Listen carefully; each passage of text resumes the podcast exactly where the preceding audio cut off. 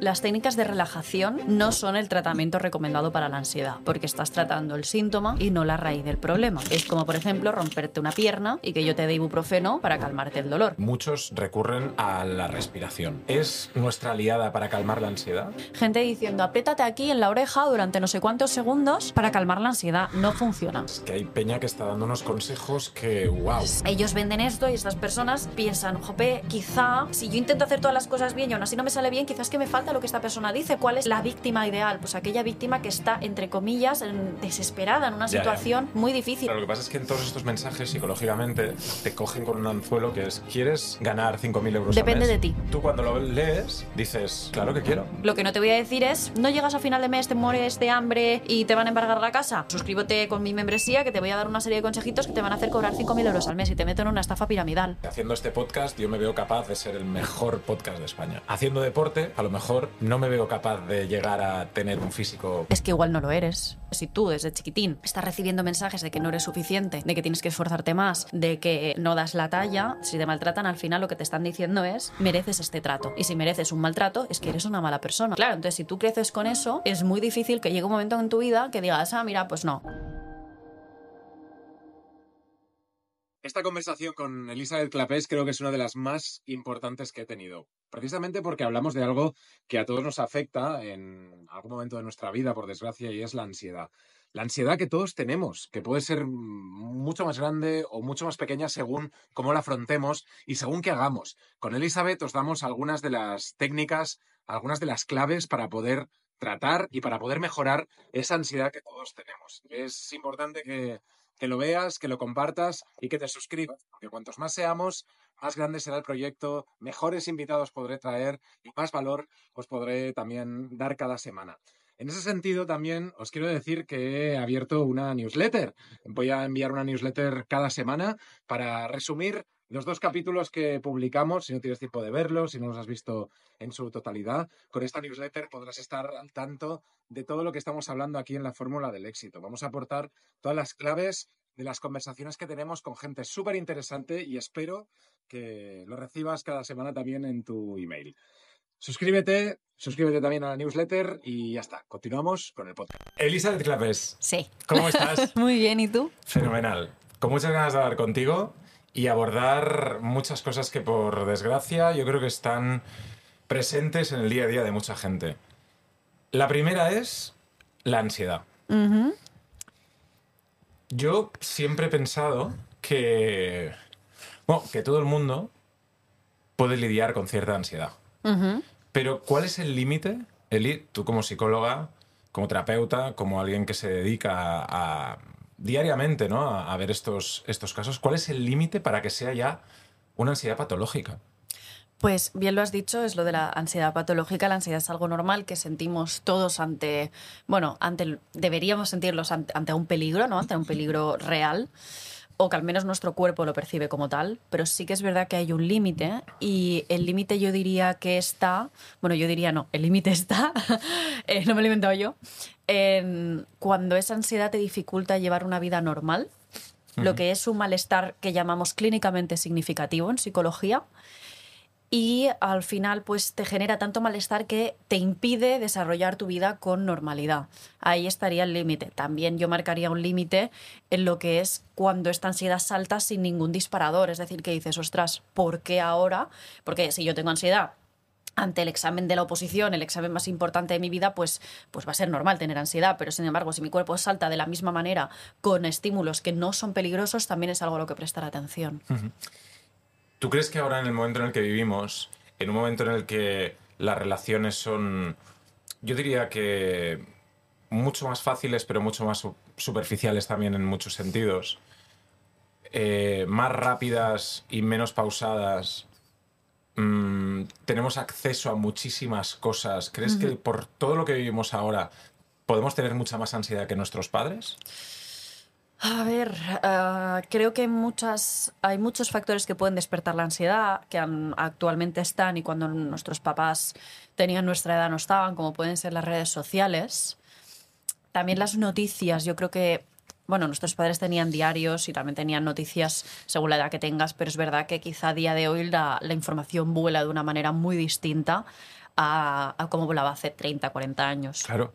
Entonces sí puede generarnos ansiedad, pero también es...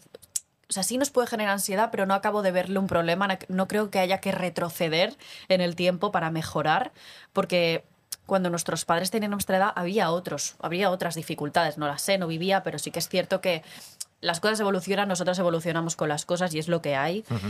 Sí que puede haber muchos motivos por los cuales tener ansiedad actualmente, pero no creo que el problema sea ese, sino cómo nos adaptamos nosotros. Claro, es que yo siempre he pensado, Eli, que el hecho de conocer las cosas y, y saber un poco de más Sí, nos puede generar esa situación de, hostia, pues si esta persona está haciendo esto y yo no, Ujú, se me estará, en, mi- en mil situaciones, ¿no? Se me estará pasando el arroz, estaré, no voy a conseguir llegar al objetivo que yo quiero. O las noticias mismo. Las, eh, eh, hay, una que no ven. guerra, hay una guerra que, donde están muriendo niños y puede pasarle a mi familia.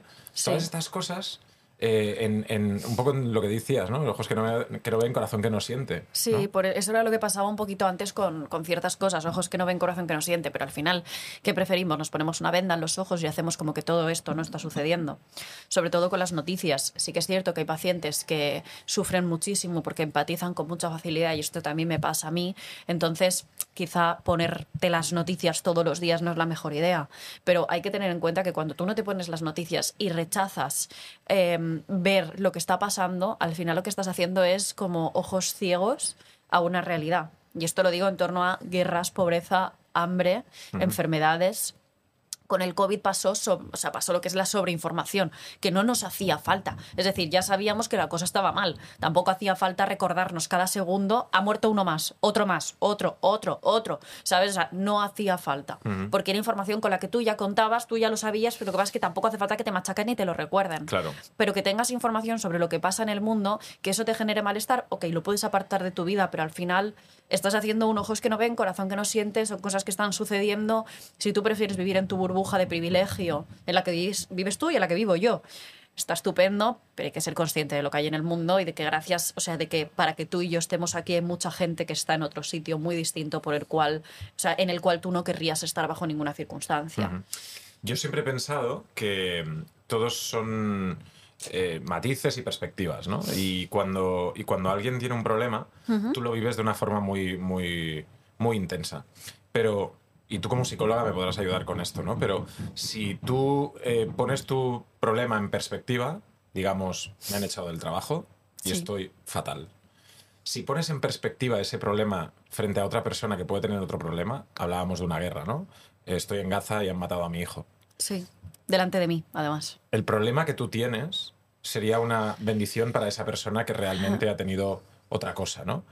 ¿Cómo podemos luchar con este pensamiento, ¿no? Porque tampoco es un pensamiento justo, ¿no? Porque cada uno tiene, tiene sus problemas. Claro, no es justo, pero hay que tener en cuenta que en función de lo que tú vives, en función de lo que pasas, tú desarrollas, digamos, como un umbral de tolerancia, ¿no? Es decir, si toda tu vida ha sido, pues, una vida como puede ser en España, que lo normal que te puede pasar es que fallezca uno de tus padres, pues sí, es algo que puede suceder, una enfermedad grave, que te echen del trabajo, son cosas que sí que suceden. Pues tú des- tu pareja, que puedas tener mil, mil exacto. historias, ¿no? Estas cosas forman parte, entre comillas, de la normalidad de lo que puede pasar en un país privilegiado como es este. Casi cosas inevitables, te diría. Pues claro, tú ahí desarrollas un margen de tolerancia. Tú ahí dices, vale, yo hasta aquí estoy acostumbrado a aguantar, también lo he visto en mis amigos, aunque yo no lo haya vivido, entonces entiendo que es algo que puede pasar. Por lo tanto, para mí el top del dolor está aquí, ¿no? Es decir, en esto más grande que yo entiendo que me puede suceder o que me ha sucedido o que he visto que ha sucedido a alguien. Entonces es normal que cuando veamos otras cosas que suceden en otros países es como que incluso desconectemos de eso. Es como, vale, eso a mí no me va a pasar. ¿Por qué? Porque supera mis márgenes de tolerancia.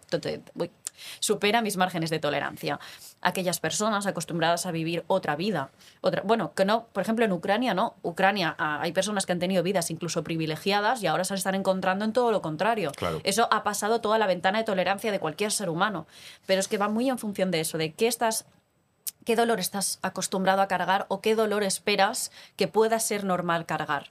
Entonces, a ti te duele muchísimo que te haya dejado tu pareja o que, yo sé, que te hayan echado el trabajo, probablemente te duela hasta aquí. Y tú pienses, Dios mío, es que me veo arruinado y esto es lo peor que me puede pasar en la vida. Pero es que hay otra persona que piensa que lo peor que le puede pasar en la vida, y efectivamente, es perder a su hijo. Y probablemente cada uno está en su tope de tolerancia Eso es increíble, tía. es por mm, A ver si me ocurre algún ejemplo guay. No, eh, o sea, Em, para, para mí es, es fantástico porque es, es el concepto del tope de dolor. Claro, pero siempre lo puedes superar, ¿eh? Es que inconscientemente tú puedes pensar que Es estoy en muy mi tope flexible. de dolor, pero si te pasa algo más dices, Ahora estoy en mi tope de dolor. joder. Y luego pasas otra vez a tener otro tope de dolor distinto. Y tu tolerancia aumenta. Esto es como con el... Mira, ya está, tengo ejemplo guay. En apnea. Vale. La apnea, por ejemplo, yo he hecho apnea. Al principio de, de todo, cuando tú bajas, tú dices, ostras, eh, llevo un minuto sin respirar, siento que me muero, que me ahogo, no voy a aguantar más. Con entreno, entreno, entreno y sufriendo, porque se sufre, porque al final tu cuerpo siente que se va a morir, por eso quiere salir del agua y tienes pues eh, espasmos, contracciones y demás, porque tu cuerpo quiere salir, tú lo aguantas, toleras ese dolor y ves que cada vez tú, ah, bueno, tu tiempo en apnea es mayor, es superior. Hasta que dices un día, ostras, pues en mi caso he aguantado dos minutos y pico, tres minutos casi, y, y no me he muerto. ¿Has podido aguantar tres minutos bajo el agua? Sí, sí, sí. Sufriendo mucho. No lo recomiendo a nadie y recomiendo que si hacen apnea lo hagan con una persona que, que entrene, les entrene o entrenen ellos mismos, siempre con supervisión, pero de una manera más pautada. Sostenible. Yo fui, yo fui muy a lo bestia, bueno, fueron muy a lo bestia conmigo y no lo recomiendo, pero sí. Entonces, si yo empecé aguantando minuto y pico y aguanté tres y pico, dices, ostras, yo esto no me lo habría imaginado. ¿Por qué? Porque he sufrido tanto por el camino, he entrenado a mi cuerpo para sufrir, mi cuerpo se ha acostumbrado, obviamente, también, pues mis pulmones y todo lo que no, no conozco, pero mi cuerpo se va adaptando. Pues al dolor hacemos igual, nos vamos adaptando. Esto pasa cuando estamos en una, situación súper desagradable, incluso en un trabajo horrible o una relación de maltrato, también lo vemos, que nos acostumbramos a ese dolor y cada vez nuestros límites son más flexibles. Lo que un día nos parece horrible, pero toleramos, que es por ejemplo una falta de respeto, otro día es un insulto y nos dicen una burrada que pensamos que no toleraríamos, pero como aguantamos lo primero, lo segundo no es para tanto, es como que vas subiendo escalones. Esto es increíble, Eli, y Mm. creo que es algo que, que todos experimentamos en, el, en todos los sentidos. ¿no? El humano se adapta a todo, al Te dolor también. adaptas a sí. todo y vas necesitando cada vez un poquito más. sí, pero De amor, sí. de, de cariño, de estímulo sexual, Sí. de cualquier cosa. el cuerpo se va adaptando y cada vez te parece menos heavy, digamos. Y Y esto, necesitas como, una, como, como un input, un chute un poco más duro de todo eso. por ¿no? eso va, a ir, va muy bien para bien y para mal, en realidad. Eh, ir adaptándose poquito a poquito a las situaciones. También pasa en fallecimientos. Cuando alguien muere, si muere de, de golpe y tú no te lo esperas, el duelo puede ser mucho más complicado. En cambio, si tú lo estás pudiendo elaborar porque esta persona le han diagnosticado una enfermedad y tú estás pudiendo acompañar a esta persona tu cabeza se está, se está pudiendo como hacer a la idea de que esa persona va a fallecer, el duelo es mucho más fácil. ¿Por qué? Porque el dolor viene como despacito, te vas haciendo la idea, lo vas elaborando, pero si de repente a ti te dicen ahora ha muerto de un día para otro y no te lo esperas, es un tortazo. Un accidente de Es, tráfico. Claro, ¿no? un accidente de tráfico, un suicidio, un asesinato, es que estas cosas pasan. Entonces es un tortazo que es, bueno, te rompe todo. Entonces se puede complicar de muchísimo el duelo. De hecho, el duelo se complica cuando es inesperado muchas veces. Todo esto, Eli, eh, podríamos hablar muchísimo de cada cosa. Además, tú lo explicas de una forma fantástica. Eh, tienes una comunidad en, en las redes sociales gigantesca Sí. de, de gente que te sigue y, y es, y es maravilloso eh, verte cómo lo haces y cómo lo explicas de una forma natural para que todo el mundo pueda acceder a ello. ¿no? En este sentido, uno de los, de los temas que me gustaría también ahondar en este podcast es la capacidad que tiene el, el hombre y la mujer, la que tenemos todos de no parar de pensar en algo, ¿no? Lo que los americanos llaman, o los ingleses hablan, hablan del overthinking. Sobrepensar. ¿Cómo podemos callar esa voz? Ese, ese recuerdo que te viene y no paras de darle vueltas. Esa, ese objetivo que tienes y no paras de darle vueltas. Para de pensar. te va a flipar, pero hay gente que, que a la que no le pasa, ¿eh? De verdad, hay gente que tiene la cabeza casi en silencio. En silencio no, porque a no ser que lo practiques en silencio no está, pero hay gente que no está em, rumiando todo el día, que controla mucho más sus pensamientos. O sea, esto existe. ¿En serio? Existe. Mi pareja es el primero que me dice, yo no sé, estás todo el día pensando, le digo, "Ay, estás pensando en algo y le digo, pero tú no piensas y me dice, hay veces que no. Y yo le pregunto y le digo, ¿qué estás pensando? Pero le veo empanado y me dice, nada. Le digo, es imposible. Dice que no, que no. En plan, estoy mirando un punto fijo y estoy ahí. Hay gente que tiene esa capacidad. Entonces hay que partir también de la base de que hay algo dentro de nosotros que no nos vamos a poder convertir en todo lo contrario. Yo no voy a poder pasar de ser una persona preocupada por todo, que lo anticipa todo y que a todo le da vueltas, a ser mi pareja, que pone su cerebro en pausa con un botón. O sea, Qué maravilla eso. maravilloso. Y de hecho, seguro que es mucho más feliz que yo por esto. Y de hecho, a veces me dice cómo agradezco ser yo y no tú. Porque yo siempre estoy dándole vueltas a todo. Entonces, no podemos pasar de un extremo a otro. Pero es verdad que yo, como persona sobrepensadora, em, Yo también estoy en tu grupo. ¿eh? Sí, ¿verdad? Estamos en el equipo. Em, pensemos, ¿nuestros padres también son así? Mi mamá es mi caso, mi, Mi papá. padre. Claro, siempre hemos aprendido esto de alguien. Al final no es algo que vayas a poder decir, me lo quito y lo aparto. No, Pero también se puede trabajar. se puede trabajar a esto. Porque- sí, es que el problema es dar un tip, si posible. Claro. Porque esto muchas veces hay que ver el caso de cada uno en general, pero se llama trastorno de ansiedad generalizada. Tiene un nombre, la rumiación, que es además que tu cuerpo entra como un estado de ansiedad constante. Ahí, a día de hoy, se utiliza la terapia cognitivo-conductual y seguro, bueno, terapias de tercera generación, se está haciendo procesos terapéuticos largos para tratar este tipo de problemas. ¿Y cua- qué ejercicio parada de pensamiento, es decir, incluso el decir, vale, stop, el callarte a ti misma. De hecho, yo en mi primer libro de Querida yo abordo mucho el tema de los pensamientos rumiativos y los abordo mucho de mandarte callar a ti misma. Incluso el ser consciente de decir, vale, esto que estoy pensando me está ayudando en algo. Cada uno tener un mantra que nos mande a callar, pero también que nos calme. No un oye, cállate y ya está, sino algo que realmente nos calme. El qué positivo va a aportar a mi vida. Yo tengo un, un- ¿Ah, sí? un- no un mantra, pero una frase, ¿no? Que es una frase estoica de, de- Vale. de- bueno, no sé si es estoica o no, pero, pero, pero me suena a ello, que es eh, si ese problema eh, lo puedes solucionar, no te preocupes. Claro. Si y no si lo no, puedes solucionar, Sí. tampoco te preocupes. Sí. Entonces, estar un poco en el decir, vale, ok, estoy ahora, si, si tiene que llegar, llegará, si no, si no lo puedo solucionar, o si tengo la solución, tranquilo, que ya, ya se lo resolveré, ¿no? A mí me gustan mucho dos frases em, que son una, este es un problema para después, el lo delego en el momento en el que se tenga que solventar y la otra que va muy de la mano que es se ocupará mi yo del futuro. O sea, porque al final mi yo del futuro va a saber más que yo ahora y es la persona que se tiene que ocupar en ese momento. Por lo tanto, yo he solventado todo lo que me ha pasado antes. Todo lo que llevo atrás en mi vida lo he acabado solucionando o se ha solucionado solo porque eso también pasa. Entonces, ¿para qué me voy a comer yo el tarro ahora mismo que no tengo ningún margen de acción si realmente va a seguir pasando lo que ha pasado hasta ahora? Que o lo voy a solventar o se va a solventar solo. Hasta la situación más terrible que piensas, me muero y de esta no salgo, sales, para bien o para mal, pero sales. Entonces, yo recomiendo mucho el tema de esto, lo que yo llamo un mantra, la parada de pensamiento, el mandarte a callar y todo esto, pero al final, como te digo, a veces es un trastorno de ansiedad generalizada y requiere un proceso terapéutico Claro. detrás que tela. Yo también tengo una visualización cuando pasan estas cosas de, de las típicas películas de- del oeste, de la bola de, de- Sí. del oeste, ¿no? Sí. Y pensar que es una bola que, que se la lleva el viento, ¿no? Está bien. Ese pensamiento que te viene, Verlo pasar, dejarlo de- que te pasar. produce un poco de ansiedad, de, de un recuerdo, de, una, de un futuro, de un presente incluso, ¿no? De lo que sea, pensar que es una bola y decir, deja que la bola pase. Sí, yo tenía una psicóloga que recomendaba eh, coger ese pensamiento, meterlo en una maleta, subirlo a un tren, bajarte del tren y visualizar cómo el tren se la lleva. Cada uno tiene lo suyo. Al bueno. final, a la hora de la verdad, yo sí que es verdad que como sobrepensadora te digo que aprendes a convivir con ello, que la parte que más funciona es entender y aceptar que no vas a arrancártelo, pero pues pequeñas técnicas que te ayuden a sobrellevarlo y que no te martiricen la vida. Pero como te digo, no hay un tip que, que te lo vaya a quitar de encima. ¿eh? Ojalá. ¿Por qué Eli, como profesional, eh, yo también aquí en el podcast he tenido la suerte de hablar con, con muchísima gente, expertos, psicólogos, gente que, que- que habla de terapia y, y muchos recurren a la respiración. Sí. Eh, la respiración, y quiero que tú me digas también desde tu punto de vista científico, ¿es nuestra aliada para calmar la ansiedad? A ver, las, las técnicas de relajación no son el tratamiento recomendado para la ansiedad. ¿Por qué?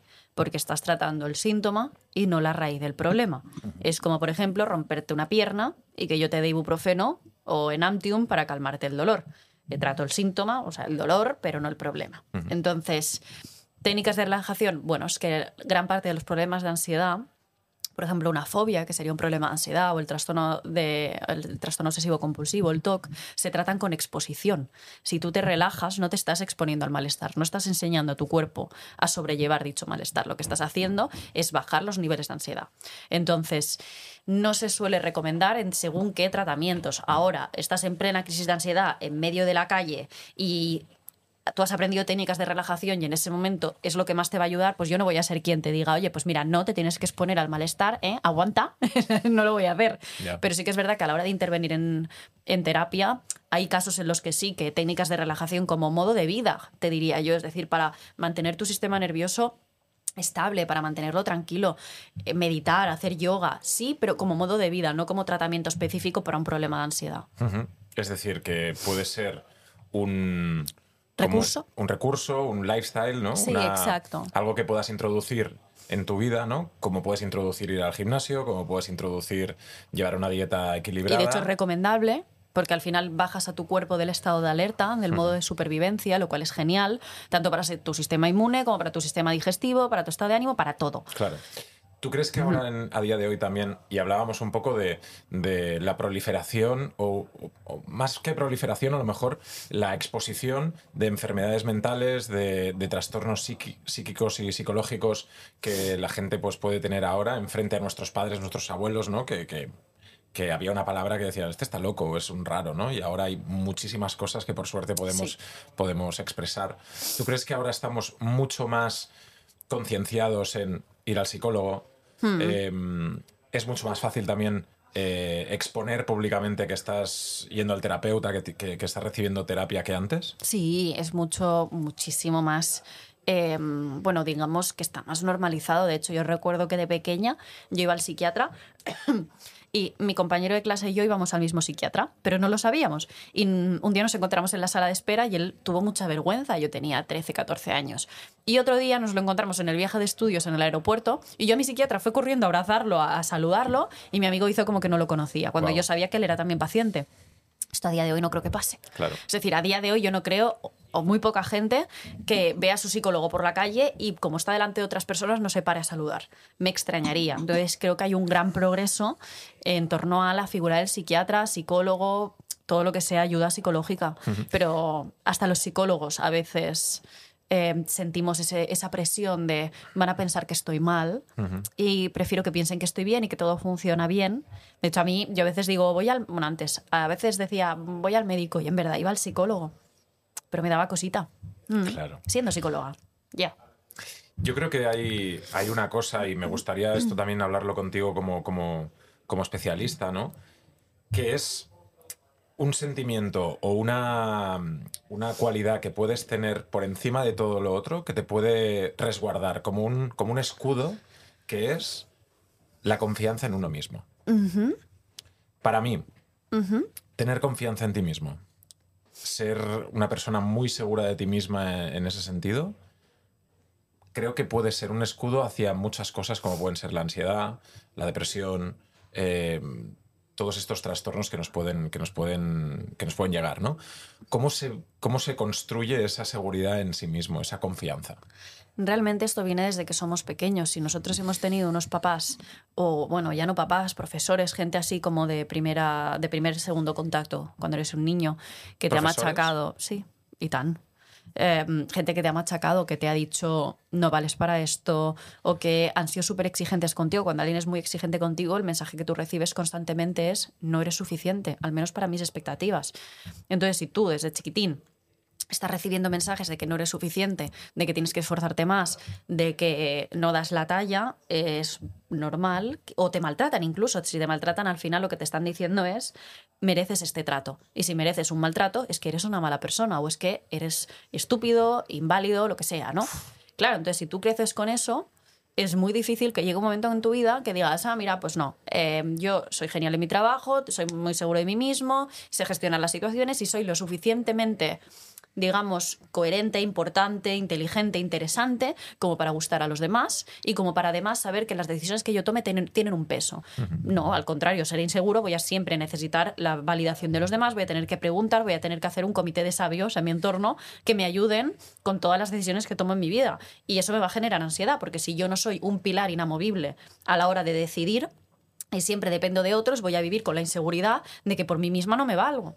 Entonces, es que esto se construye a lo largo de la vida. Sí que es verdad que, que hay un trabajo detrás de decir, vale, ¿por qué soy una persona insegura? ¿Por qué soy incapaz de tomar decisiones por mi cuenta? ¿Por qué considero que las decisiones que yo tomo solo son válidas si hay alguien que las respalda detrás? ¿Por qué tengo dudas de lo bien que hago mi trabajo cuando nunca he tenido problemas en el trabajo? Que esto ¿Por qué pasa. necesito a gente siempre Claro. que, que esté conmigo y no puedo hacer las cosas por, por mí mismo y solo? ¿no? Hay mucha gente que también le pasa. ¿Por qué tengo que estar siempre en pareja y no puedo estar solo? Claro, ¿qué hay ahí? Es decir, ¿qué dice de mí, eh, por ejemplo, el... Tengo miedo a fallar en el trabajo. ¿Qué dice de mí que yo falle en el trabajo? Que soy un inútil, que soy insuficiente. Vale, ¿quién te ha hablado así? ¿Quién fue la primera vez que a ti te dijo? O sea, ¿quién fue la primera vez? ¿Quién fue? No. ¿Quién fue la primera persona que a ti te dijo que eres un inútil, que no valías? ¿Quién te hizo sentir así? No ¿Cuándo me fue? Sí, te acuerdas.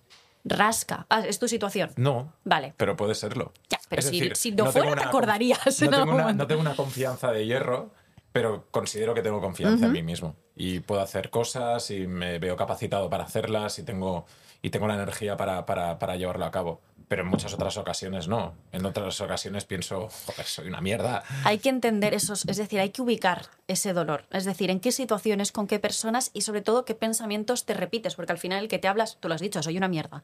Ese pensamiento que tú te dices, ¿qué dice de ti? ¿Qué, ¿Cómo te hace sentir? ¿Dónde lo sientes? ¿Cuándo ha sido la primera vez que ha pasado eso? Todo tiene una raíz. Ya. Y no tiene por qué ser cuando eras un niño, puede ser una relación de pareja que te marcó muchísimo con 14, con 20, con 30 años. Entonces, ubica el dolor, localízalo, porque es fundamental para empezar a construir sobre ello. Porque si al final, si yo pienso, vale, soy una mierda, bien, soy una mierda, soy una mierda, soy una mierda, pero si yo entiendo que el pensamiento de soy una mierda viene de que alguna vez me dijeron esto y voy enlazando, vale, desde que me dijeron esto cuando yo era pequeño y me machacaron, aquel profesor, aquel papá de un amigo, cualquier persona, es que a veces a los niños los traumatizan personas que no tienen ni idea de que los han traumatizado. Totalmente. Eso es una locura. Un niño es una esponja. Es que es verdad. Es que es una esponja, lo absorben todo. Y hay veces que, bueno, que sufren traumas por personas que hacen las cosas sin querer, desde luego, sin cuidado, pero también sin mala intención. Totalmente. Entonces, hay que ubicarlo y también entender cómo ha ido influyendo en nuestra vida. Cómo ha Es- ido construyéndonos Es eso. como, como un árbol que lo, que lo has plantado ya un poco o que va creciendo hacia la derecha, ¿no? Entonces es como si nadie... ¿En qué momento empezó a Claro, torcerse? Claro, y no fue Sí. por nada, o sea, fue porque se empezó a torcer y fue hacia allí y ya es como algo, un resorte que va, que va hacia ahí. Lo que Hmm. sí que creo es que, en mi caso, ¿no? Por ejemplo, pues yo me veo mm, muy confiado en muchas cosas y creo que, que las puedo hacer, que las tengo que hacer y que puedo llegar a ser el mejor incluso. Imagínate la confianza. No, está bien. Y en muchas otras, no. Y Pero es que hay puedo cosas- pensar, puedo, puedo, puedo ver mi persona como una cosa pues poliédrica, ¿no? Es decir, pues, eh, yo que sé, haciendo este podcast, yo me veo capaz de ser el mejor podcast de España y lo voy a conseguir. Haciendo deporte, a lo mejor, pues mm, Es que igual no. no me veo capaz de llegar a tener un físico Es que igual no lo eres. Quiero decir. O sea, panza. Claro, quiero decir, es como si yo ahora te digo, es que mira, siendo psicóloga, bueno, escritora, que es a mí lo que más feliz me hace, me siento capaz de escribir un libro bestseller. Vale. Genial.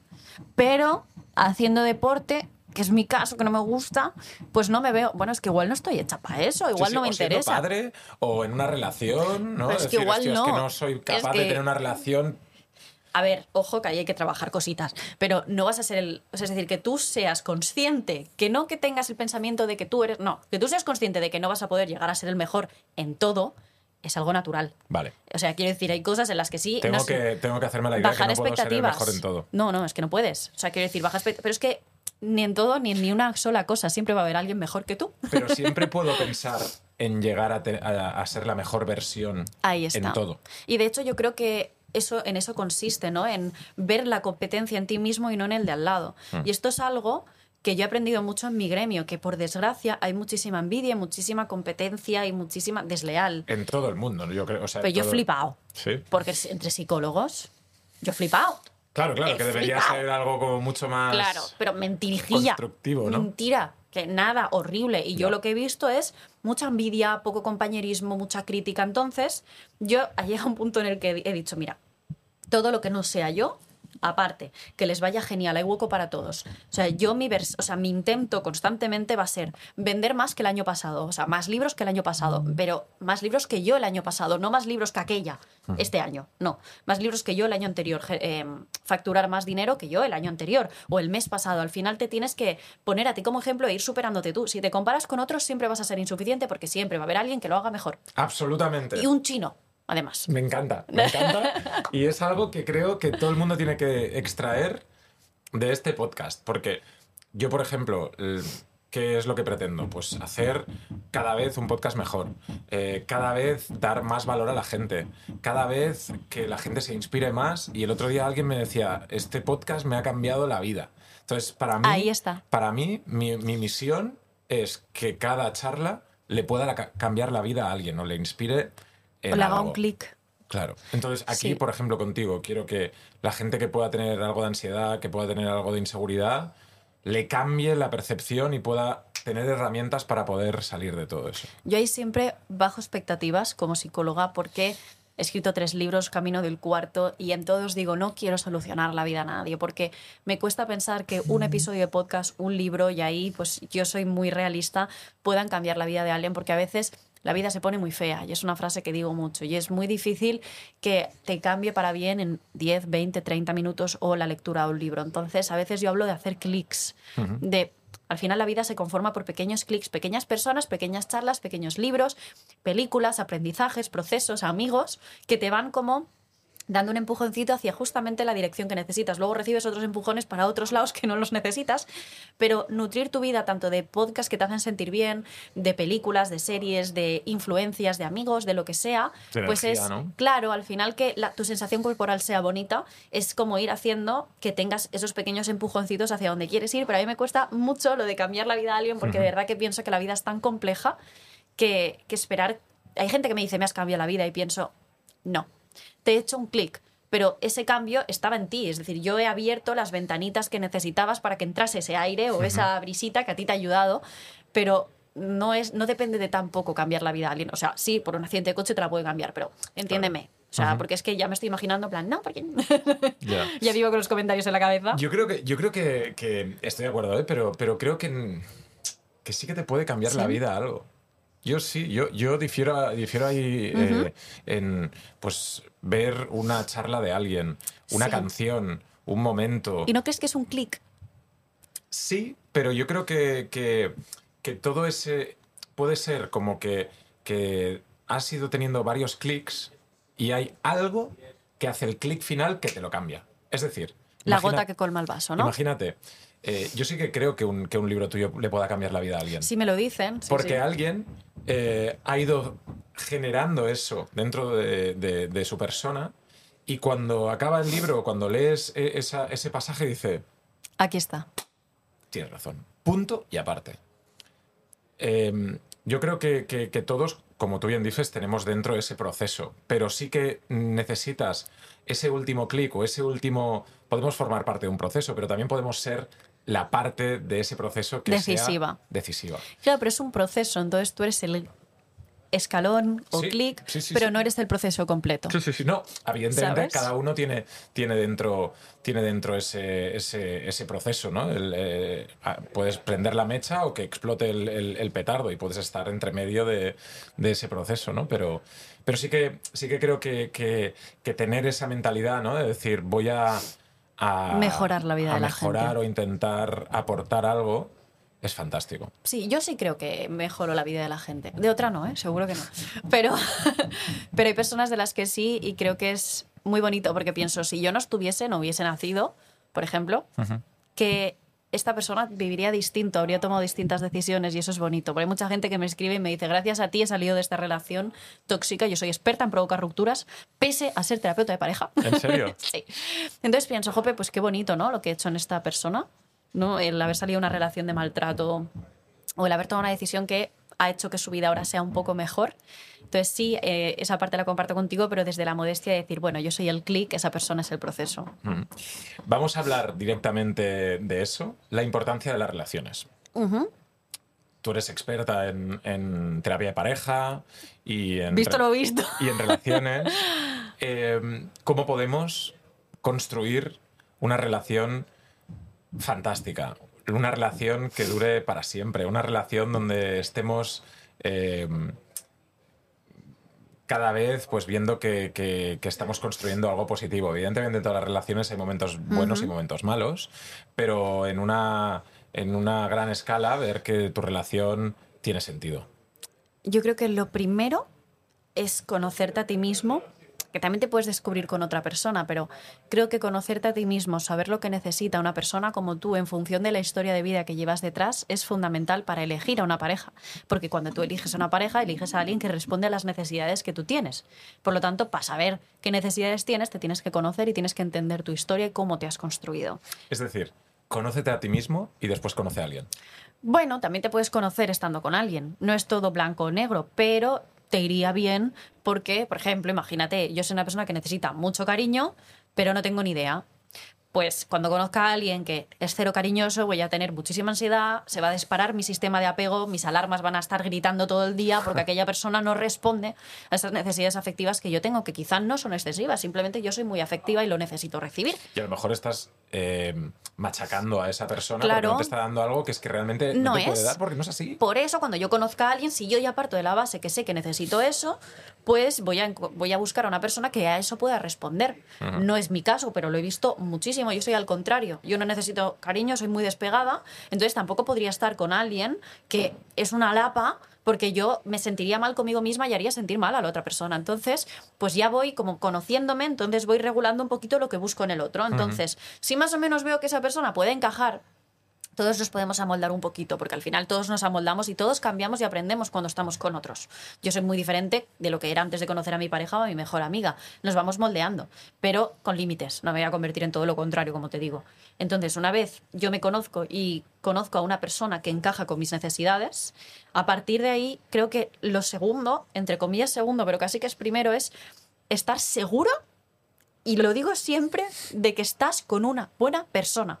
O sea, es fundamental. Tú no puedes vincularte bien a un desgraciado o a una desgraciada. No puedes, porque cuando tú te vinculas a alguien y amas, bajas las defensas, o deberías, o en algún momento va a pasar. Tus mecanismos de defensa tienen que bajar. Y si tú bajas la guardia con alguien que es un bicho malo, te va a joder la vida. Entonces, si tú quieres que las discusiones puedan acabar bien, si tú quieres poder negociar sin ser manipulado, si tú quieres poder lo que te digo, estar tranquilo, dormir con los ojos cerrados y no con uno abierto, tienes que asegurarte de que estás con una buena persona. Y para mí parece muy básico, pero no lo es. Hay mucha gente vinculada con gente mala o incluso nosotros puede haber un momento de nuestra vida en el que no seamos buenas personas para los demás porque no estemos en un buen momento. esto pasa. Por eso también lo de conocerse. ¿Sabes? Por eso también va como en lo primero. Y ojo, hay personas que por mucho que se conozcan son malas. La maldad existe. Y, o sea, todo el mundo merece amor, pero como dice Adela XD, que es una ilustradora, a ese que se lo dé, el amor a ese que se lo dé otro, ¿no? Pero ¿qué pasa si tú piensas, no, mal, o sea, no que sea mala, pero que realmente esa persona te está dando lo que tú quieres? Y entonces tú piensas, hostia, es que eh, no es detallista, no es... Eh, eh, cariñoso conmigo. Em, es que no me eso llama. no hace mal a una persona. No me llama. Es que, tío o tía, no me llama. De ahí lo de detecta tus necesidades y júntate con alguien que las pueda responder, al menos casi todas. De ahí lo primero, porque que alguien no te llame o que alguien no te preste la atención que tú quieres no significa que sea mala persona. De hecho, yo no presto seguro la atención que una persona muy cariñosa y muy tal necesita, porque yo soy, pues como te digo, muy despegada. Por eso me busco una persona que es igual o más, más despegada que yo. Genial, y así pues vamos haciendo a nuestro rollo. Por eso te digo, conocerte para conocer a alguien que encaje, asegurarte de que es una buena persona y a partir de ahí todo lo que quieras, porque a partir de ahí, cuando haya discusiones, ambos vais a poder bajar la guardia y hay que partir de la premisa de que el problema está aquí, es decir, aparte, y somos nosotros dos contra ese problema. Y hay veces que mi pareja me dice, vale, cariño, el problema no soy yo, el problema está fuera. Entonces, el problema está ahí, ¿Vale? O sea, sácalo de la ecuación. Estamos tú y yo, y la terapeuta de pareja soy yo, ¿eh? A veces es mi pareja que me da clases. El problema está ahí fuera, entonces somos tú y yo, ¿qué hacemos para solventarlo? Vamos a sacarlo Dame el ejemplo. em, de la ecuación. Dame el ejemplo del problema. O sea, dime, Venga. dime un problema. Voy. Mira, mi pareja y yo al principio de la relación estuvimos viviendo con nuestra, nuestros padres. Vale. ¿Vale? Entonces yo lo llevaba fatal. Yo llevaba toda la vida viviendo por mi cuenta, bueno, toda la vida desde los 17 años viviendo sola, porque yo me fui a estudiar fuera. Entonces yo me volvía loca. Era como, no puedo ¿Eran más. tus padres o los Los, suyos? de- los suyos. Vale. Yo con los míos era, o sea, que amo a mi mamá, pero yo ya me había independizado. Entonces yo para vivir con mi pareja me mudé a Cataluña, por lo tanto me fui a casa de él con sus padres. Claro, ¿qué pasa? Que para mí aquello, yo me volvía loca, yo no estaba acostumbrada, yo no podía, como te digo, soy muy independiente, yo vuelo. Entonces, yo no estaba bien con él, yo lo que adopté como, bueno, estaba bien con él, estaba bien con él, vas que estaba enfadada. Entonces, yo adopté lo que llamo un enfado sin querer, que es un estado básico, un estado basal de enfado constante. Eso es una mierda. Claro, pero tú no sabes por qué estás enfadada, solo sabes que saltas a la mínima, que a la mínima a tu pareja la atacas, que es como todo lo que hace está mal, pero realmente no, y es porque tienes un estado basal de enfado. Y esto es lo que yo llamo estar enfadado sin querer, no te das cuenta, pero estás molesto, es tu estado basal de ira. Entonces, claro, hubo un día que mi pareja me dijo, a ver, ¿dónde está el problema? Y me dijo, vale, aquí tú quieres vivir sola. Y yo ahora mismo, eh, por motivos vitales, eh, no, no puedo, o sea, no puedo. Entonces, sabiendo que no soy yo que te estoy atando, que no soy yo que te quiero hacer daño, que no soy yo que te quiero encerrar en mi casa, sabes que no soy yo el que quiere, vamos a buscar una solución que sea buena ya no para ti, para mí, sino para la, para la relación en sí. Es decir, que yo no quiero eh, dañar nuestra relación, porque cuando tú discutes con alguien y cuando tú te pones feo en una discusión, tú no solo dañas a la otra persona, sino que dañas el vínculo con esa persona. Totalmente. Y eso es muy jodido después de recuperar, porque la otra persona te perdona, pero hay algo entre vosotros que está rasgado ya.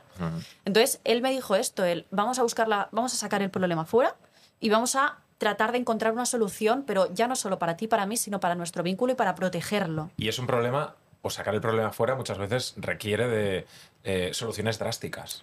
Sí, No, fue de decir- drástica, yo me fui a vivir sola. ¿Sabes?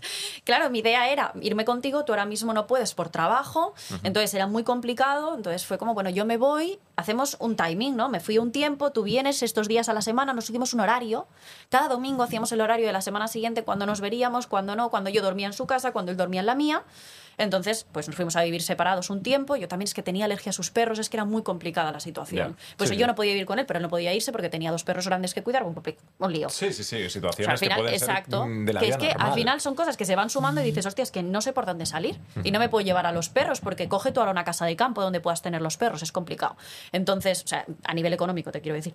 Entonces, claro, pues un año yo viviendo por mi cuenta hasta que efectivamente pues se cumplió ese plazo que habíamos dicho y nos fuimos a vivir juntos con lo que habíamos ahorrado, con lo que habíamos pensado y todo, gracias a sentarnos un día y decir, vale, el problema fuera, este es el problema, timings, soluciones y plan de intervención en el problema. Wow. Claro, pero para eso hay que estar Como con una una buena empresa, persona. tía. Sí, es que los dos tenemos una empresa cada uno, entonces yo creo que eso hace. Sí, sí, claro. Mi pareja es súper práctico. Yo soy terapeuta de pareja y yo abordo mucho las emociones, pero mi novio, que es una persona pragmática que te cagas, es como sota, caballo, rey, pa. ¿Sabes? Entonces, un poquito de cada, pues hicimos timings, horarios, horas. A las ocho y media estás en casa. Este día yo hago la cena. Ah, Era así, claro, cuando vives separado yo me quejaba, es que vienes a casa, tienes la cena hecha. Luego tú te vas a la mañana siguiente, ¿qué soy? Eh, ¿Tu noche? ¿Sabes? Y vienes, tienes la cena hecha y te largas por la mañana. No, pues había un día que traía la cena, otro día que yo la hacía. Estaba todo pensado. Perfecto. Claro, pero ¿por qué puedo hacer esto? Porque estoy hablando con una buena persona y sé que voy a poder negociar con él sin ser manipulada. Porque negociar supone bajar guardia, supone dar a tu brazo a torcer. Y cuando tú estás con una mala persona, si negocias, cuidado.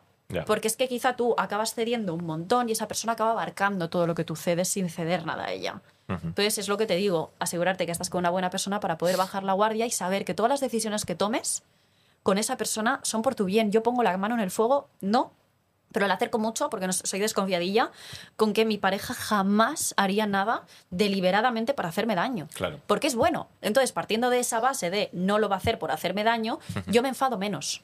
Porque cuando la caga pienso, vale, pero para, Eli, o sea, no lo ha hecho por joder, porque es imposible, porque no está dentro de él. Ese es el punto que, que permite construir algo con, con una persona, ¿no? Es decir, pues. Imagínate tener hijos confío en malo él, con una claro. persona mala. Claro, claro. Qué liada. Una persona que solo piensa en sí misma y tú estás pensando en ti y en tus hijos.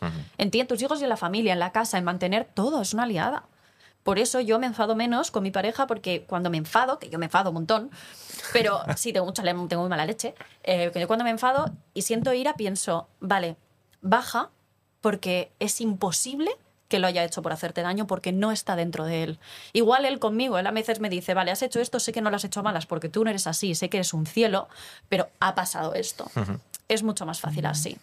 Oye, Eli, eh, a colación de lo que estás hablando, de la, de la ira, ¿no? El estado basal de ira, que es algo que me parece muy interesante, porque mucha gente puede estar en esa, en esa situación, o hemos podido estar incluso sin saberlo, ¿no? Por cosas externas, por situaciones, por frustraciones, por, por trabajo, por lo que sea, ¿no?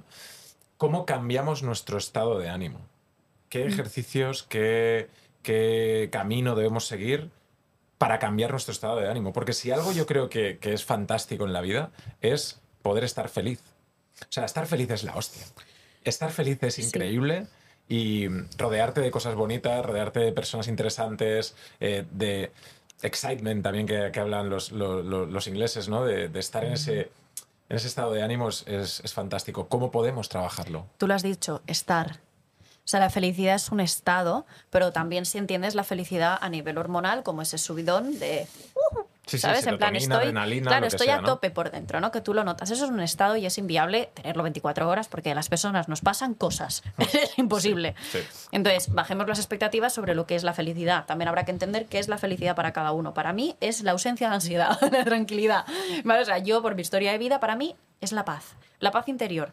Odio ir con prisas a los sitios, voy con voy, intento ir a todo con tiempo, ir, ir del chill. Para mí la paz es felicidad. Entonces, ¿qué significa la felicidad para ti? Porque para mi pareja significará otra cosa. Sí, hay gente que puede Claro. decir, soy feliz con Pues, miles de proyectos y- Claro, y, mucha historia, ¿no? Y También habrá decir, que ver qué tapas, Claro, claro. ocupándote tanto. Claro. Pero sí. O soy feliz eh, pues con, Con tres más hijos movimiento, con más- y claro. teniendo mucha responsabilidad con mi familia y soy y muy haciendo feliz. vida familiar y tal. Entonces, planes, ¿no? Claro, yo soy al revés, a mí déjame en paz. A mí no me líes ni con planes familiares ni nada. Entonces, ese es mi concepto de felicidad. Entonces, identificado mi concepto de felicidad, em, tengo que ubicar pequeños momentitos en mi vida y ya no solo en una semana, porque vida de calidad no es hacer lo que te gusta en el tiempo libre que te queda después de venir de trabajar, sino ubicar pequeños momentitos de felicidad en cada día de tu vida, porque todos tenemos cositas chiquititas que podemos hacer en 5, 10, media hora que nos hacen felices. Y creo que es importante ubicar pequeños momentos de esos todos los días o Eso casi todos los días. Porque al final también piensas, es que estoy todo el día haciendo cosas para los demás y nunca para mí. Trabajando y... y nunca tengo un momento para poder, para poder hacer cosas para, para mí. Y yo, desde, desde hace un tiempo, he pensado también, pues con mi trabajo, con mi familia, con, con responsabilidades, poder dedicarme un tiempo para mí, sin, sin tener que, que pensar, ay, pues es que no estoy haciendo esto para mi pareja, para, para mis hijos, para mi, para mi jefe, para quien sea. No, para mí. Ya Sí. está. ¿Sabes? Y no me juzgo ni me, ni me machaco por decir, hostia, pues estoy teniendo este tiempo para mí. Es que por eso va muy bien lo que yo hacía de planificar el domingo o el sábado anterior toda la semana, porque mi pareja y yo lo que teníamos era un itinerario de actividades que había que meter sí o sí. Ya. Por ejemplo, a él le hace feliz entrenar. Entonces, tres o cuatro horas de entreno a la semana. Las tienes ahí, o sea, las tienes ahí que las tienes que colocar en algún lado. Tenía, yo por ejemplo, a mí me hace fel- feliz pintar, dibujar, todo este rollo. Pues había X horas que yo tenía que ubicar. Luego teníamos una cena en pareja romántica, una cena con amigos, porque el ocio para nosotros es súper importante y tenemos amigos en común y es lo más maravilloso del mundo. Teníamos una actividad... eh, Familiar. no, ¿qué coño? Familiar. No, no sabes con quién estás hablando. No, pero lúdica de diversión, un escape room, ir al cine, lo que sea, un Sí. teatro, monólogo, algo de risa, de diversión. Para mí la comedia tiene mucho valor. Sí. A mí me encanta lo, todo lo que es reír. Sí.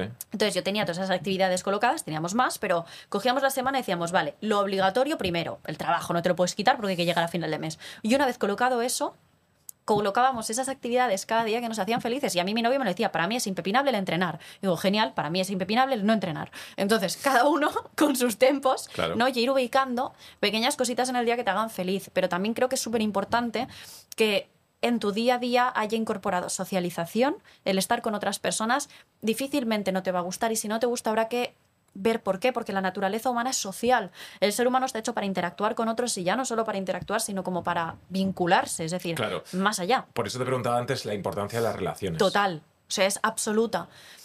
De hecho, personas con agorafobia, que es la fobia a estar en lugares cerrados, rodeados de mucha gente, no poder escapar, salir de casa en general, ¿no?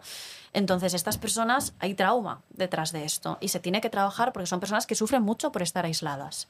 El humano está hecho para interactuar con otros. Todos tenemos una batería social que se llama, ¿no? Es decir, yo hasta aquí. A mí no me puedes tener todos los días socializando porque me agoto.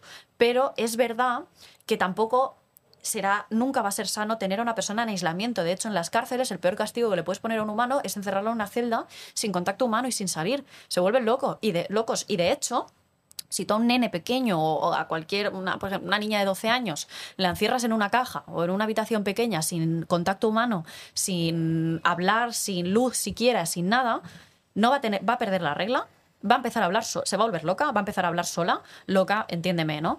Con mucho malestar, va a escuchar voces, va a inventarse incluso interacciones. Wow. Claro, porque estamos hechos para socializar y también para recibir luz del sol. Si le quitas esto, le quitas hasta la menstruación. Es una locura.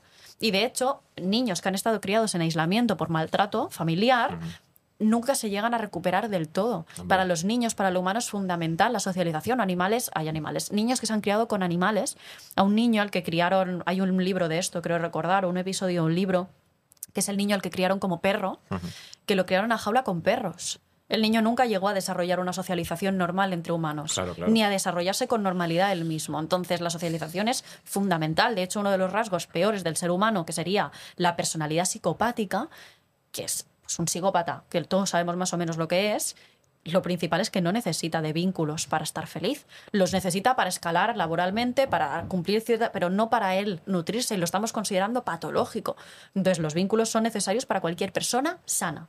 Incluso para personas que no los pueden tener porque tienen agorafobia, porque tienen fobia social, lo que sea, genera, tienen ese malestar por no poderlos tener precisamente.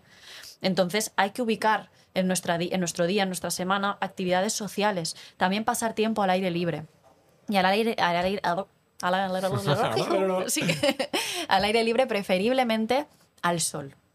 Tener contacto con la naturaleza también está demostrado que regula el sistema nervioso. El estar en la playa, eh, frente al mar, el estar en un bosque, estar en, eh, bueno, pues no sé, naturaleza, ¿no? En Sí, sí, general, sí, en contacto que no es con- montaña, es agua. Pues Claro. una de las dos, en contacto con, incluso en el campo, sentada en el césped, sin, o sentada o de pie, pero sin zapatos, está demostrado. Lo de mm, tener contacto directo, abraza un árbol. De verdad, voy a parecer una flipada, ¿no?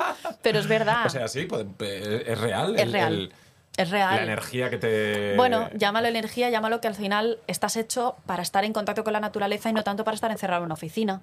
Entonces, de hecho, cualquiera lo va a notar. El estar en, en el campo rodeado de flores y de árboles, respira eso, estate ahí media hora y estate media hora en Plaza Cataluña y dime cómo te sientes después de cada cosa. Pues obviamente, después de lo de Plaza Cataluña te vas a sentir mucho más en alerta, ya no solo por los carteristas, ¿vale?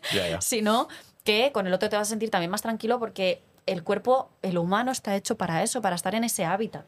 Entonces, regálate un poquito de ese hábitat, de estar con gente, de estar al sol, de estar en la naturaleza y de hacer actividades que a ti te sientan bien. Y sobre todo, identifica aquello que no te hace sentir bien, al contrario, que te hace sentir mal. Y no lo hagas. No lo hagas, échalo de tu vida, que a veces son personas, lugares, situaciones, y si no lo puedes echar porque a veces son familiares, compañeros de trabajo, Sí, trabajo, sí. pues ahí hay que aprender a poner un muro. Y es dificilísimo, pero ahí hay un trabajo, obviamente.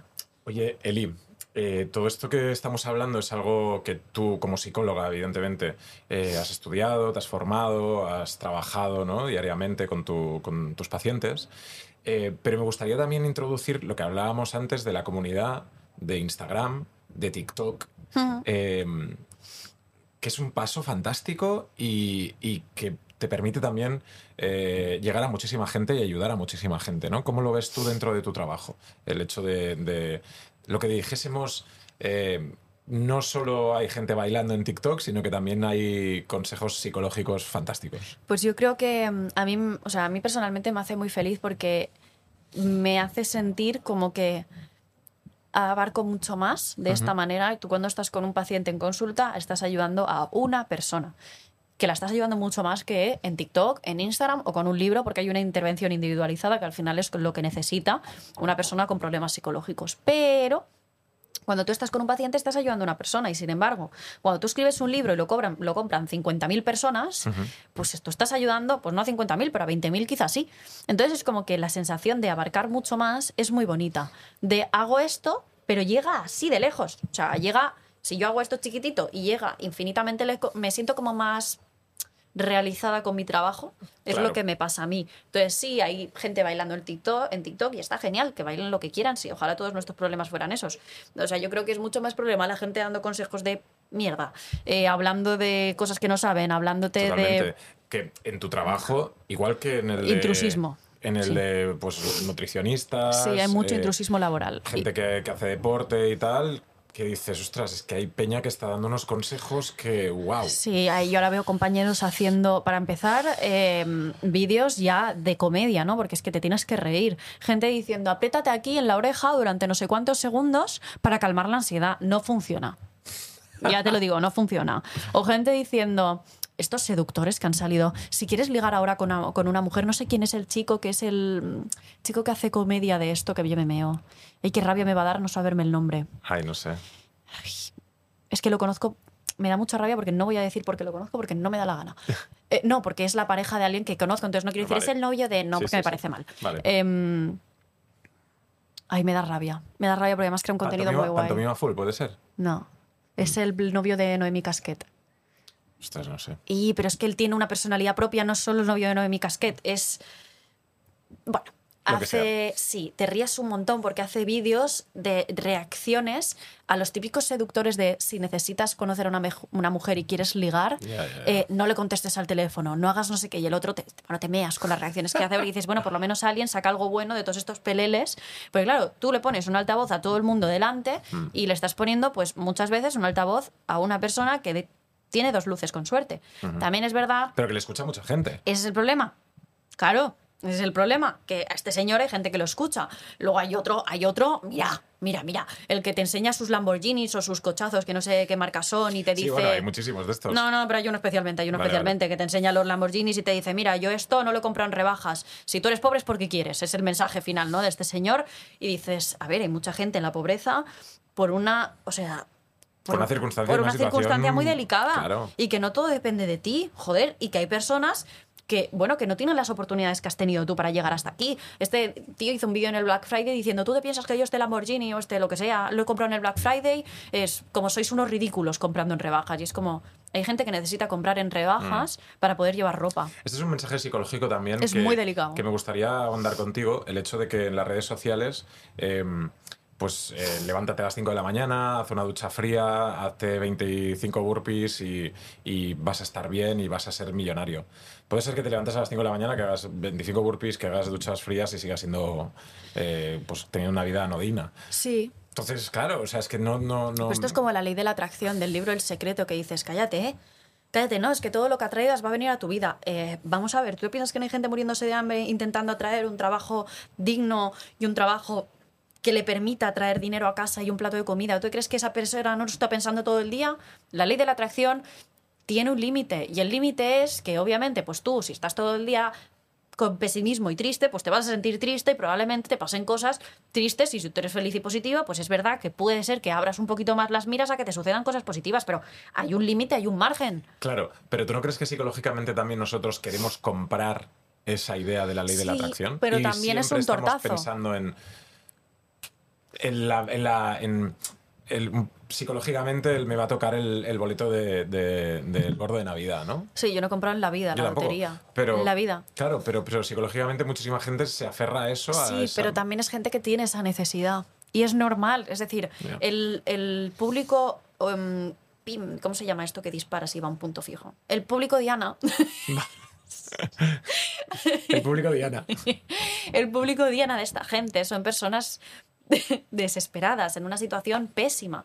Entonces, claro, ellos venden esto y estas personas piensan, jope, eh, quizá si yo intento hacer todas las cosas bien y aún así no me sale bien, quizás que me falta lo que esta persona dice, porque si esta persona ha llegado hasta allí, joder, de perdidos al río, ¿no?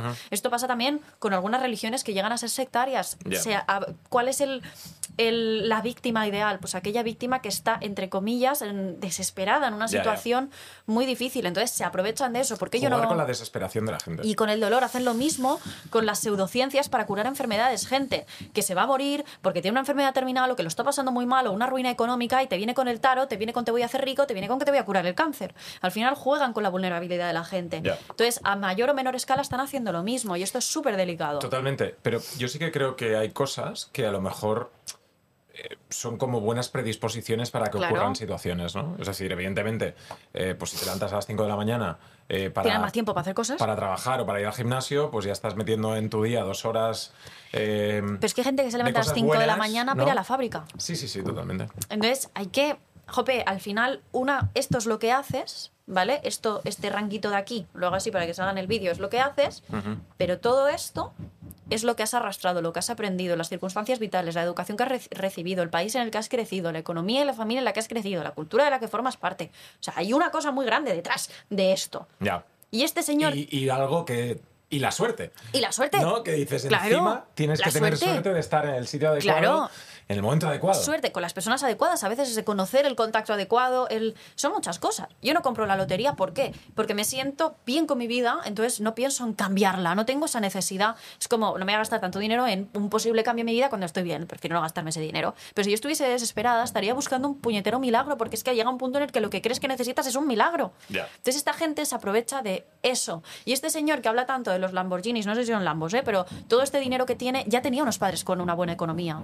También hay personas que parten de... Porque habrá gente que me diga, bueno, pues es que estas personas partieron de la nada, de cero, y mira, se ha hecho tal. Sí, es que hay un factor suerte. También hay un factor que estés en el momento adecuado. ¿Tú te piensas que si dependiera de la voluntad no seríamos millonarios todos? Pues claro, pero no todos podemos. No todos tenemos todo ese rango que te he dicho que viene antes de la voluntad. No todos tenemos como ese hilo de circunstancias que se tienen que dar para que plan. Claro, lo que pasa es que en todos estos mensajes psicológicamente te cogen con un anzuelo que es, ¿quieres ganar 5.000 euros al Depende mes? de ti. Y ahí está, coño, si depende de mí. Tú cuando lo lees dices, claro que quiero. O claro, que- Claro. Que, que quiero cambiar lo que tengo ahora por algo... Por Van a mi- los puntos de dolor. Por un, por un Lamborghini, claro. Claro. Y además, eso en marketing se llama punto de dolor. Detectas la necesidad de la persona y ahí es donde atacas. Y eso está muy bien si lo que vendes es real. Yo, por ejemplo, pues obviamente ataco el punto de dolor, no te jodes, soy psicóloga. Claro, tiene sentido. Pero yo de, de verdad intervengo en ese punto. O sea, yo, mi equipo, eh, intervinimos en ese punto de dolor. Lo que no te voy a decir es, no llegas a final de mes, te mueres de hambre y te van a embargar la casa. Suscríbete a mi canal o suscríbete con mi membresía que te voy a dar una serie de consejitos que te van a hacer cobrar 5.000 euros al mes y te meto en una estafa piramidal. Porque esta gente lo que quiere era, ¿te acu- te acuerdas? Ahora ya creo que ha pasado lo de las estafas piramidales, Sí. que era que cada uno tenía su equipo. Y que, vas consiguiendo como más como, leads. sí, bueno, al final consigues como es uno que está aquí, entonces hace un equipo de X personas que pagan una mensualidad y luego consiguen otras personas que pagan también una mensualidad. Puede haber un producto detrás o puede no haber un producto detrás, Y pero tú al final recibes dinero de la gente que Claro, vas se metiendo. forra el de arriba. Igual, esto lo hicieron también con los iPhones. En plan, no sé cómo era que pagando 100.000 personas, me invento, ¿eh? Un euro. A la primera, claro, es mucho dinero para, para muchos iPhones. Entonces, a las primeras les van llegando iPhones. A, base de captar a otras personas, más euritos, pues te van regalando iPhones por un euro. Pero hay una abajo, una base de gente a la que no le va a llegar nunca, pero con la esperanza de que sí. Esto es muy curioso cómo funcionan. No sé si es una estafa piramidal de esto, pero algo parecido. Pues juegan con esos puntos de dolor y a partir de ahí entran en tu vida y hacen lo mismo las sectas. Que yo te digo, hay productos que se venden de una manera que yo digo, eres una secta. Eres una secta porque estás haciéndote una comunidad, comiéndole el tarro, haciéndole creer que tu producto es el mejor y lo que haces es traer a otras personas que hagan de afiliados y que vendan tus productos. Es sectario. Sorpresa. Y arriba hay una persona que se está forrando y os está comiendo el tarro a todos. Yo que te digo, vender un producto está muy bien. Yo qué sé, una marca de dermocosmética. Genial. Pero en el momento en el que esa marca pasa a ser tu vida y empiezas a meter a otra gente a trabajar en esa, en esa marca a base de una comisión y que vendan sus productos, pero como si les hubieran cambiado la vida, ahí hay un factor sectario. Claro, claro. Que se llaman en realidad organizaciones coercitivas. No hay que llamarlos sectas, que es otro nombre.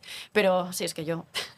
Entonces, claro, yo veo esas cosas y pienso, ojo con las personas que te venden como todo, la solución a tu vida, el cambio de tu vida. Lo hacen mucho también con productos para adelgazar y cosas así. Es que yo lo veo sectario. ¿Qué tenemos que hacer para protegernos frente a estos mensajes que además no hay ninguna regulación, no hay, no hay nada y nos, y nos llegan sin parar. Yo creo que hay que luchar por la regulación de estas cosas. ¿Sí? No puede ser que sea legal que tú a mí me dejes un papel en el limpiaparabrisas diciéndome que por 50 euros me vas a arreglar la vida. Esto lo hacen. Maestro, yihau de no sé qué, págame 50 euros y ruina, rupturas amorosas, problemas familiares, lo soluciona todo. Esto no puede ser legal. No puede ser que sea legal que estas personas hagan esa mierda.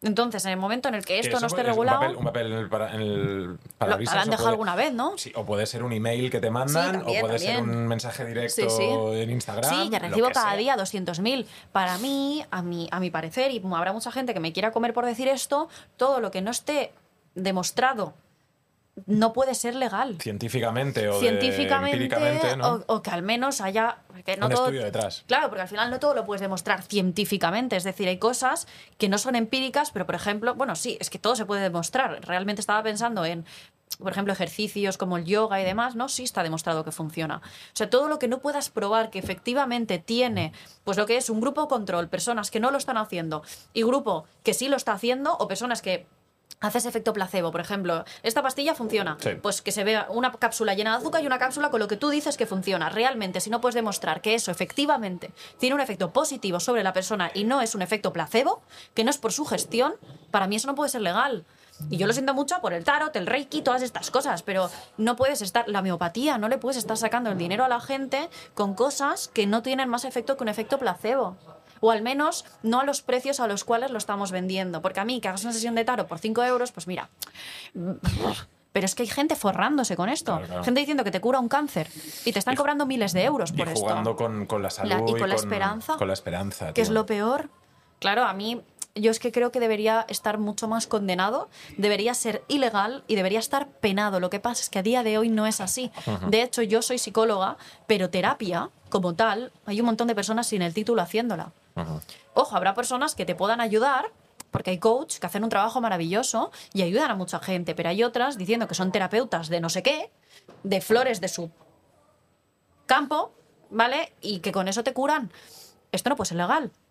No porque yo tenga la carrera y quiera que tú te tengas que sacar la carrera para tal. No, porque es que tú estás vendiendo esperanza, estás poniéndole un precio a la esperanza y estás dando, o sea, estás dando por sentado que vas a curar a una persona de algo que ni siquiera yo puedo certificarle que se va a curar. Yo no voy vendiendo mis servicios diciendo a los pacientes, te voy a quitar la ansiedad, te voy a quitar la depresión. depresión, te voy a... No, voy a hacer contigo un proceso terapéutico que va a ser un curro y vamos a ver cómo puedes tener la mejor vida posible dentro de tus posibilidades y de las mías y de todo el contexto, ¿no? Y desde un punto de vista de terapia, de Claro, y también. médico, y la ¿no? psicología es una ciencia. ¿Vale? O sea, es verdad que no es una ciencia como la medicina que digas, esto funciona. No, no va así. Pero está demostrado que funciona. De hecho, a las pruebas me remito. O sea, hace mucha falta. Hay más suicidios al año en España que accidentes de tráfico. Entonces, hay algo que hace falta, hay una necesidad. Y esto está la psicología y la psiquiatría para suplirla, entre, otros, entre otras eh, profesiones que pues, también son secundarias, pero ahí están. Entonces, lo mío funciona si lo tuyo no está demostrado que funciona, no vendas tus servicios como un milagro. Entonces hay que desconfiar de todo lo que se nos venda como un, un milagro, porque es que ni los profesionales lo vendemos como un milagro. La quimioterapia no se te vende como un milagro, siempre se te habla del porcentaje de riesgo. Claro. Y se te hablan de los efectos secundarios, y se te habla de las posibilidades de que no funcione. Es que ni la medicina, que es la, una de las ciencias más tal, se vende como un milagro. Lo único que es así, que es tal cual, es la matemática. Quitando de ahí todo tiene un factor de riesgo. Alguien que te vende sus servicios sin hablarte de los efectos secundarios, factores de riesgo, posibilidades de fallo y todo esto te está vendiendo humo. Entonces, desconfiar, pero por otra parte, para mí es penarlo. Porque me cabrea mucho porque veo mucha gente que me viene y me dice, vengo al psicólogo como última como último recurso. Antes de psicólogo me he ido a uno que me hacía flores de Bach, me he ido a hacer Reiki, me he ido a hacer tarot, me he ido y dices, constelaciones familiares y dices, pero vamos a ver, ¿y soy tu último recurso? De, perdidos al río, voy al psicólogo, al, que- al único que tiene una carrera para hacerlo. Dices, bueno, no, porque a veces el constelador es psicólogo, es médico, los homeópatas también, pero es verdad que es como, me voy al único, o sea, al último que digo, venga, va. Y dices, joder, yo soy tu última opción, que la última opción sean los otros. Ya es aprovecharse del desesperado, ¿no? Pero manda huevos. Pero es que me pasa. Me pasa siempre. Bueno, siempre no, pero Sí, sí, sí. muchísimas veces. Increíble. Que han intentado, vamos, un poco más y. No, es que me dijeron que bailes a la luna antes de venir a terapia. O sea, te quiero decir, escucho de todo. De todo. Hay gente que también me dice, ojo, a mí me hacen unos masajes que, que yo qué sé, voy al no sé qué, que me hace masajes y yo salgo de allí renovada espiritualmente y dices, mira, mm, pues vale, pero tampoco te está vendiendo que te cura el cáncer. No, no, claro, claro. Sales renovadas, te sientes mejor, perfecto. Fantástico. Hago Reiki y no me va a curar el cáncer, pero a mí me, me- me hace sentir mejor. Pues, Perfecto, vale, pues perfecto. que te sientas mejor. Pero el cambio de vida y todo eso no lo vendemos ni los profesionales, lo van a vender los monos con un micro. No. Eli, eh, es fantástico poder hablar contigo. Porque Cuando hablas quieras. también de una forma muy, muy, muy directa y muy, muy llana para que todo el mundo lo entienda. Eh, las herramientas para, para sobrevivir en el mundo moderno no las tiene nadie. Creo que tenemos que un poco, pues, entre todos, también dar herramientas para que la gente pueda, pueda entenderlo. Pero un poco lo que decíamos antes, ¿no? El hecho de ir al psicólogo, el hecho de ponerte en manos de un profesional, para ti es algo, entiendo que fundamental. Y, Sí, en, caso de necesitarlo, sí. Pero una, una algo que, que muchas veces todos podemos tener en la cabeza que necesitamos ir al médico, Sí. pero no tenemos en la cabeza que necesitamos ir al psicólogo. Y, y yo creo que ahora, el otro día teníamos aquí en el podcast a un detective, ¿no? Anda. y nos decía que eh, él lo asemejaba un poco también a la, psicolo- a la psicología, ¿no? Es decir, pues, ostras, la gente no dice que ha contratado a un detective pues porque, porque tal. A ver, O... ¿yo qué quieres que te diga? No, no, él, él- él- él decía que, que poder eh, decir abiertamente que, que- ha sido un detective podía ser lo mismo que eh, no estoy yendo al psicólogo por lo que la gente puede pensar de mí. A ver. ¿Qué opinas? ¿Cuál es un motivo? Un motivo lícito para contratar a un detective. que, mm, que tú has dicho a tu jefe que estás de baja ¿Vale? y realmente te estás yendo al gimnasio a tomar cañas con tus amigos. ¿Y tú crees que tu jefe no va a decir he contratado a un detective para ver si esta persona me, enga- me engaña? Sí, o, o no. Yo creo que no da vergüenza. Que tu pareja tenga una doble vida. Ahí yo es que con el tema de incidir en la vida personal de otras, ojo, no te digo que, que esté mal, pero creo que en el punto en el que tú llegas a la necesidad de necesidad, de necesidad de necesidad, sí, muy bien, vale, a la- al punto de necesitar un detective para tu pareja, ahí ya te tienes que plantear cositas, ¿eh? En la relación. O sea, No estoy de acuerdo. hostia. Tú imagínate que estás con alguien que te ha, que te ha mentido abiertamente. Es decir, que Ya. tu pareja tiene Pero en el familia. momento, me refiero al momento en el que tú empiezas a sentir aquí dentro Sí. que le tienes que poner un detective a tu pareja, Mm. hay algo que la relación no funciona. Hombre, claro. Hay que llegar a ese punto. Claro, pero a lo mejor no es, un- no, no es algo que tú hayas buscado. Es que, eh, y yo lo digo porque me, ha- Es que me ha no hablo, no hablo de culpa, ¿eh? Claro, no, no, pero, pero eh, alguien que te ha mentido directamente te ha dicho Entonces, yo. ¿por qué estás ahí? Porque no lo sabes. Porque Entonces no una- lo sabes porque lo percibes. Porque esa persona no te. No. Yo te explico una- una- una- un, un caso. Venga, va.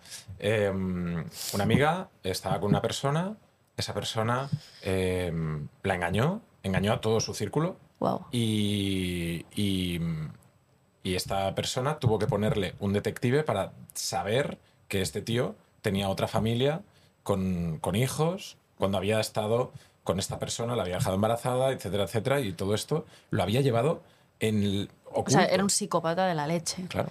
Vale. Entonces, Eh, eh, ya ella, en el- ella- lo- lo- la, la única solución para, para descubrir eso fue poniéndole un detective. ella lo que necesitó fue pruebas para lo que ya estaba percibiendo, para lo que ya sentía, porque si tú no dudas, tú no contratas a un detective. Si tú piensas que tu pareja te está poniendo los cuernos, tampoco vas a un detective. Te quiero decir, cuando tú vas a un detective es porque te hueles algo muy gordo, porque gordo como para invertir ese dinero, Claro. o a no ser que estás para allá, también te digo que hay gente que contrata detectives para mantener el control sobre otras personas, que ahí entra la ética del detective, que... No, pero, no, pero ahí, ahí el detective no puede hacerlo.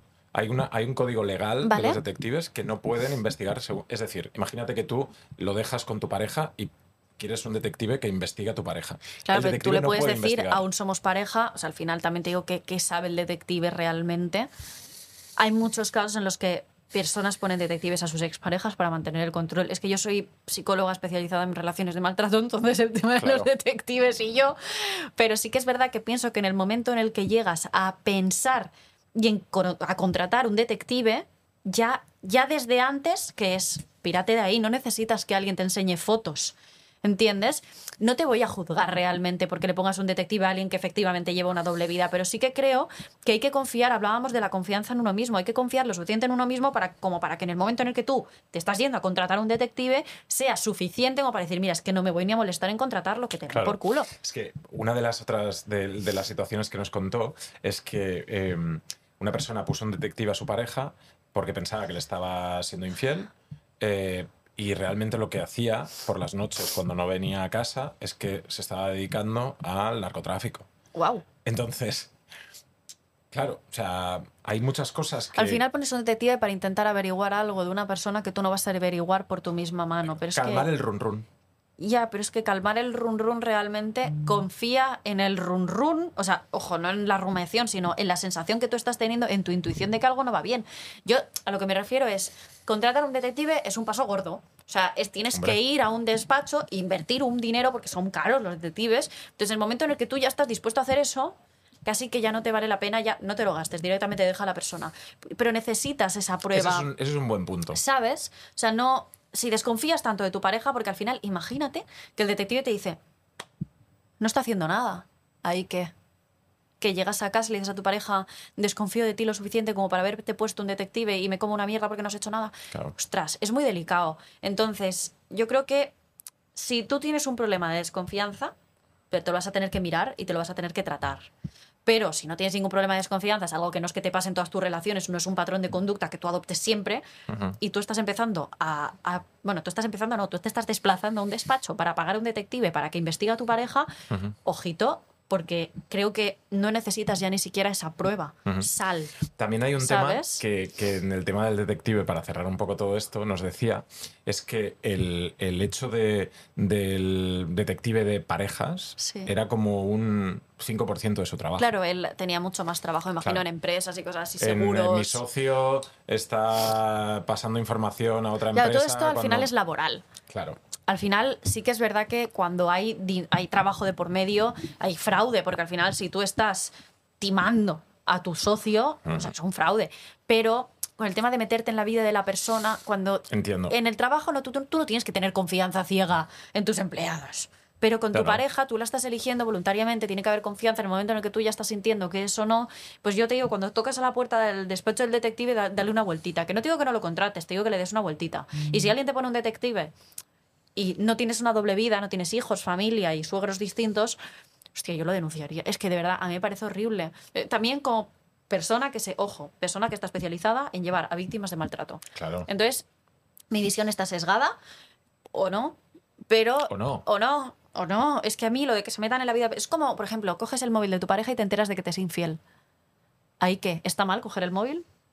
Yo, sinceramente, a mis pacientes les digo, mira, yo después de lo que te has enterado no te voy a juzgar porque hayas cogido el teléfono. Te voy a decir, es un delito, sí, yo no te voy a denunciar. No te preocupes. Pero sí que es verdad que en el momento en el que tú has necesitado abrir el teléfono de tu pareja, ya había algo dentro de ti claro. que te decía que algo no iba bien. ¿Por qué no te has fiado lo suficiente de esa intuición como para decir, mira, es que no confío en ti? Es que yo pongo, o sea, imagínate que tú sospechas que alguien es pedófilo y tiene en su móvil eh, Estamos hablando de un delito. Claro. claro. Entonces, o sea, yo cogería el móvil y, y- y- y descubriría eso. eh, pues sí. ¿no? Si eres la pudiera- policía, sí, pero si es tu pareja y tú estás sospechando que es pedófilo, O tu amigo. con un amigo... Claro, pero ¿por qué estás sospechando que es pedófilo? ¿Qué pruebas tienes? Porque es que ya lo que a ti te está llevando a pensar eso igual ya es suficiente como para que no necesites ni mirarle el teléfono. A lo que me refiero es al fiarse un poco más de la intuición y de lo que uno percibe. Porque hay veces que no hace falta llegar tan lejos. Ya, pero hay gente que, que, que fiar, o sea, que yo que sé, que es muy rara también, que tiene mucha... Sí, sí, para eso están las autoridades también. Y también, si tu pareja es, tan rara y te despierta esa rareza, esa desconfianza que te hace vivir intranquila, yo siempre digo que si coges el teléfono de alguien, si lo que busques lo vas a encontrar. Vas a encontrar, porque es imposible que el otro interactúe 100% del tiempo acorde a lo que tú esperas de esa persona. Si tú le coges el teléfono a tu mujer, habrá algo que te moleste. Seguro, spoiler, pasa. Pero es que si a ti te lo coge también. Porque quizá algo que tú has dicho con toda la buena intención del mundo y sin ningún tipo de tal, pues ella dice, hostia, pues está siendo demasiado cercano, hostia, pues tal. Bueno, pues que cuando se ve desde fuera todo puede ser más feo que de lo que es desde dentro. Entonces, yo es que, igual yo soy muy despreocupada, pero es que protejo mucho la intimidad de la gente, ¿sabes? O sea, al final, como siempre veo relaciones de maltrato y relaciones tóxicas, es como que no quiero justificar las conductas de control bajo él la sospecha de que pueden.